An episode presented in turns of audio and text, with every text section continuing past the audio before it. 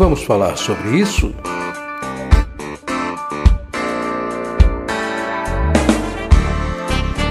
Com Francisco Ayrton.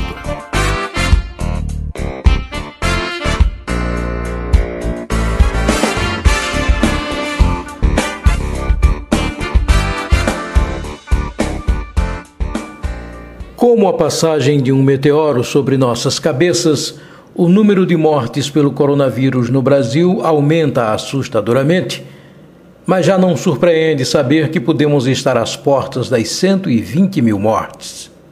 Essa certeza que apavora e ao mesmo tempo faz com que as pessoas aceitem com naturalidade o aumento do contágio e de mortes pode, pode se considerar, no entanto, como algo normal. Eu não sei. Mas o que já observamos é que novidades acabam nos surpreendendo, enquanto hábitos antigos e repudiados pela sociedade agora se enraizam e se instalam como algo bastante natural. Mudanças de hábitos em consequência do vírus vão se configurando, enquanto o que antes era inadmissível agora parece se permitir naturalmente mesmo que de certa forma seja natural a ocorrência dos exageros e transgressões que sempre acompanharam o caos e as calamidades. Mudanças já vêm sendo observadas à medida em que a pandemia avança. Vestibular e avaliações online, reunião de pais via aplicativo e alunos que buscam sozinhos o conhecimento deve ser a nova realidade. Ressurgem pelo mundo e bem aqui entre nós a violência escancarada do preconceito, com a polícia matando cidadãos apenas pela cor da pele e a consequente ida de brancos e pretos aos centros das grandes cidades para protestar e até mesmo morrer pela causa. E estando tudo isso no mesmo pacote, delivery deve se manter como tendência para a alimentação após pandemia. Das poucas certezas que se tem sobre a pandemia da Covid-19, uma delas é a de que nada mais será como antes após a retomada. Um dos setores diretamente afetados pela crise e que deverá se reinventar é o da alimentação. Assassinatos aumentaram 16,6% em São Paulo no mês de julho, diz Secretaria de Segurança em dados divulgados na terça-feira 25 onde apontaram que o número de assassinatos voltou a subir no estado, sendo registrados um caso a cada três horas em julho. O levantamento também aponta alta no número de boletins de ocorrência de estupro. A pandemia do novo coronavírus marca, de vez, o uso da tecnologia na educação. Se antes havia desconfiança entre educadores e escolas quanto ao uso de ferramentas e plataformas, hoje é uma necessidade. Para especialistas, a tendência é que o ensino híbrido, com momentos presencial e remoto, permaneça no novo normal.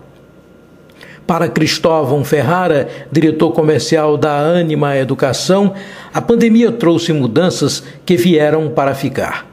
Nunca mais teremos um vestibular com uma multidão.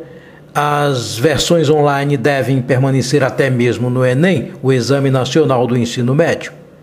Mesmo assim, há quem defenda, eu por exemplo, que esse novo normal já venha se configurando há algum tempo e o tipo de comportamento das pessoas, a partir do momento em que parecem cada vez mais insensíveis, mais cruéis e mais tantas outras coisas, esse novo normal que se anuncia só ressalta comportamentos que já existiam e estavam, de certa forma, adormecidos dentro de cada um. Seria esse novo normal ver o surgimento de governantes atacando cidadãos, distratando jornalistas e profissionais de saúde, como tem se comportado o novo governo brasileiro? Poderia ser isso o que passou a chamar-se de o novo normal? Jair Bolsonaro voltou a atacar jornalistas, pois já fez isso algumas outras vezes, e desta vez a coisa não se resumiu apenas a um cala sua boca. Ele foi mais além ao ameaçar um jornalista de O Globo quando este lhe indagou sobre os 89 mil reais depositados na conta da primeira-dama Michele Bolsonaro. O capitão ficou colérico e disse: A minha vontade é de encher tua boca com uma porrada. Isso sem contar que antes ele já havia chamado o jornalista de bundões. Tinha 23 anos, sempre fui atleta das Forças Armadas? Aquela história de atleta, né? Que o pessoal da imprensa vai por deboche.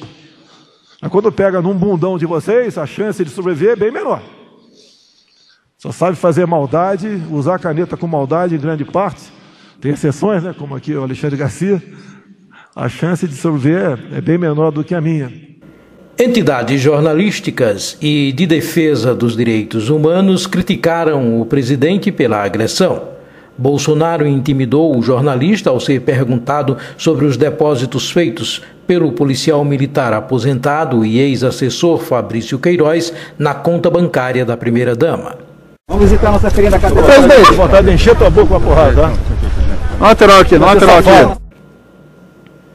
Enquanto isso, milhares de pessoas continuam sendo acometidas pelo coronavírus no Brasil e no mundo, continuam ignorando o perigo e saindo às ruas em grande desafio, aumenta o número de cidadãos de bem que se acham acima de tudo e de todos, destratando semelhantes que consideram inferiores, desafiando autoridades, agredindo outros por qualquer motivo, incendiando florestas, invadindo propriedades e recebendo apoio legal para isso adquirem armas pesadas e assassinam impunemente? Isso é o que se pode chamar de novo normal? Com tantas coisas novas acontecendo, misturadas a velhas práticas com ameaça às instituições, em sua maioria com possível apoio institucional, o que seria na verdade esse novo normal? Vamos falar sobre isso?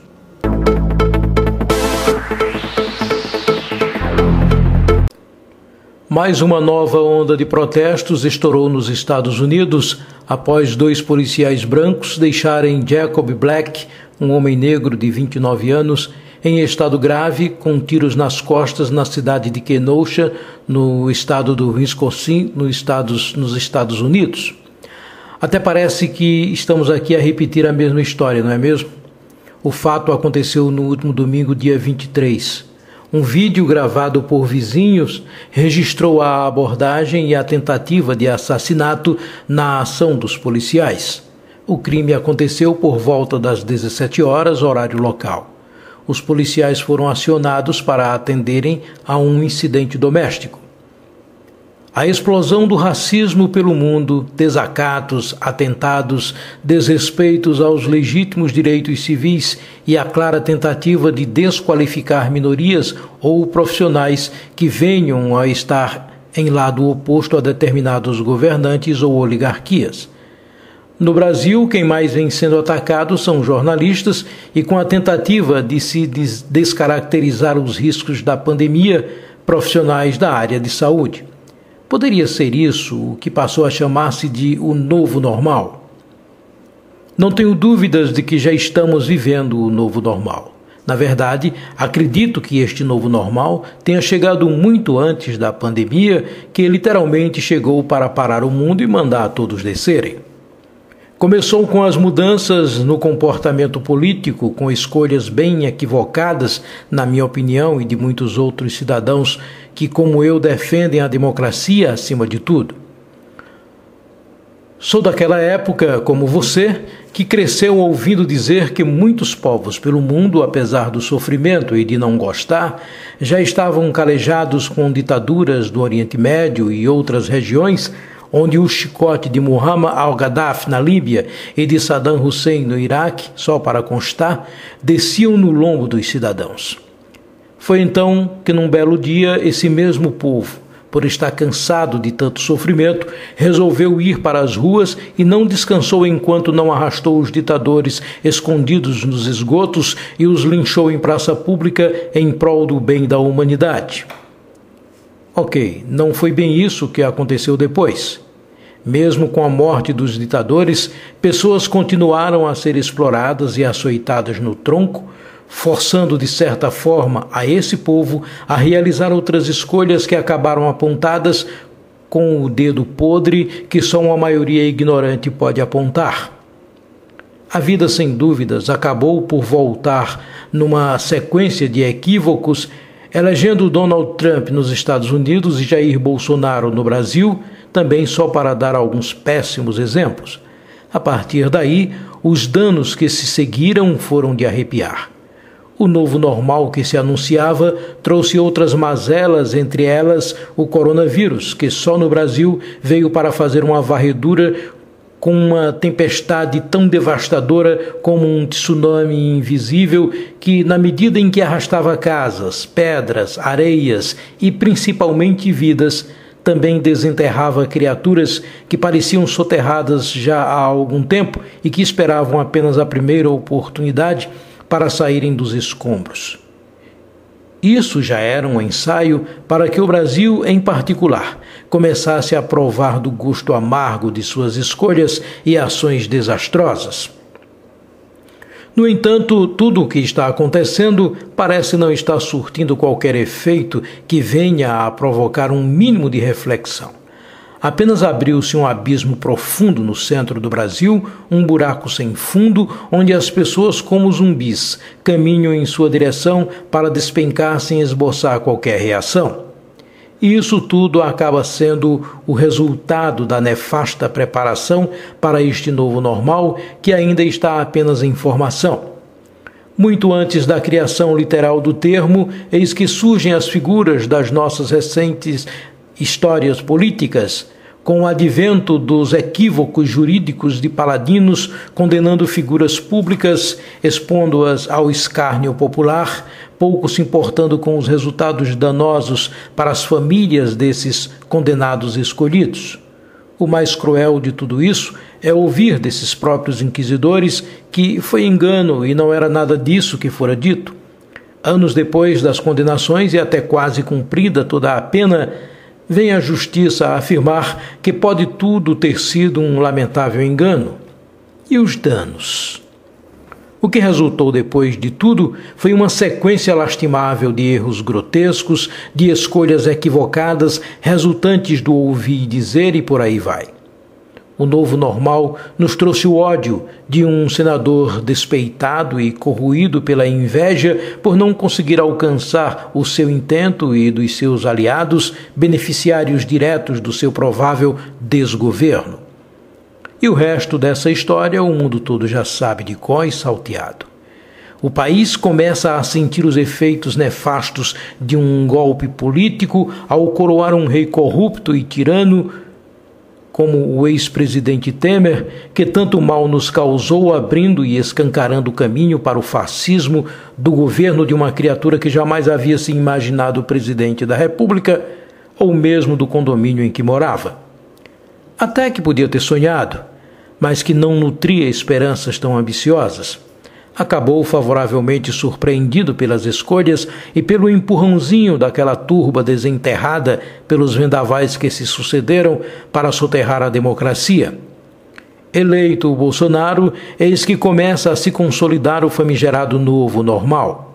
Tudo que um outro presidente jamais ousou em fazer, dizer ou pensar, não necessariamente nessa ordem, o novo Messias ousou dizer e fazer com o aval do letárgico eleitorado. Destratar pessoas, até cidadãos com dúvidas, jornalistas cumprindo seu papel, ou apenas aqueles puxando o saco do novo líder, um cercadinho foi construído na saída do palácio para a engorda do gado do novo governo e uma cuidadosa equipe de assessores foi montada com o único objetivo de destruir tudo o que já fora cuidadosamente construído. Estava assim criado o pelotão do desmonte. Escolhidos a dedo, cada ministro do novo governo parecia ter uma missão especial. Todos sempre rezaram na mesma cartilha, aqueles que foram sendo escolhidos e logo demitidos, e seus substitutos, todos rezando na mesma cartilha. Vamos aproveitar a distração dessa pandemia e vamos passando a boiada foi o que disse o ministro do Meio Ambiente, Ricardo Salles, em uma importante reunião de governo já em abril deste ano. E assim aumentaram as queimadas, as invasões bárbaras às terras indígenas, vindo logo depois a carona benéfica aos invasores da Amazônia invadida e dilacerada até Brasília, isso em um avião da FAB. Isso daí é o novo normal. É novidade e também bastante normal ignorar a ciência, desqualificar cientistas, desmontar universidades, taxar livros ao invés das grandes fortunas para ajudar a economia de Guedes, alimentar as milícias e fortalecer o ódio nacionalista, beneficiando Giromines, os 30 de 300. Acho que quem lê e vê o noticiário sabe perfeitamente do que estou falando, bênçãos e olavistas, como se fossem cidadãos de altos conceitos. Quer saber mesmo o que é o novo normal? Novo normal é ver um presidente cuspir nas instituições e fazer os seus seguidores acreditarem que é possível pisar no STF e ameaçarem o Congresso Nacional, desafiar a Ordem dos Advogados do, do Brasil, OAB, e desqualificar a Organização Mundial de Saúde, OMS, como se só um poder realmente existisse.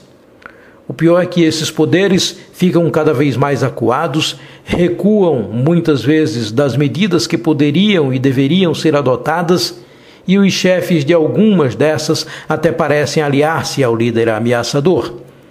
Isso assusta a quem está lúcido e ainda agarrado à sua tábua de salvação em meio à correnteza que arrasta a todos para aquele precipício aberto pelo tão propalado novo. É assustador ver tanta subserviência, um governo de um país de proporções continentais totalmente submisso ao Império Americano e nossas instituições cada vez mais submissas ao governo que já se curva aos chamados donos do mundo. Aos nacionalistas de verde e amarelo, de plantão, que gritam a todos os pulmões que a nossa bandeira jamais será vermelha, um recado.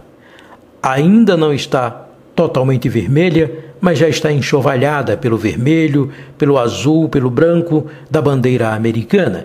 Já estamos quase que totalmente vendidos. O fato é que, em meio ao caos causado pelas novidades da política de desmonte que nos corrói como um cancro, a pandemia do coronavírus contamina um país enfraquecido pela falta de atitude do líder, escolhido no momento em que mais de 3 milhões, ou seja, quase 4 milhões, já foram infectados e em que já ultrapassamos a casa dos 118 mil mortes pela Covid-19. As pessoas se contaminam cada vez mais e contaminam irresponsavelmente quem não queria ser contaminado, morrem ou desrespeitam todas as determinações das autoridades, desafiam governos e praticam os mais bárbaros crimes para seguir em frente, desenhando uma verdadeira tela de horrores. A verdade é que o novo normal o novo normal mesmo é ter de assistir a um presidente antidemocrático impunemente diminuir e ameaçar jornalistas. Diante de tudo aqui já exposto, eu chego à triste conclusão de que, definitivamente, esse novo normal já não é tão novo assim. Eu sou Francisco Ayrton e comigo estiveram na produção desse podcast Yuri Brito, Vitória Geórgia e Isaac Brito. Até a próxima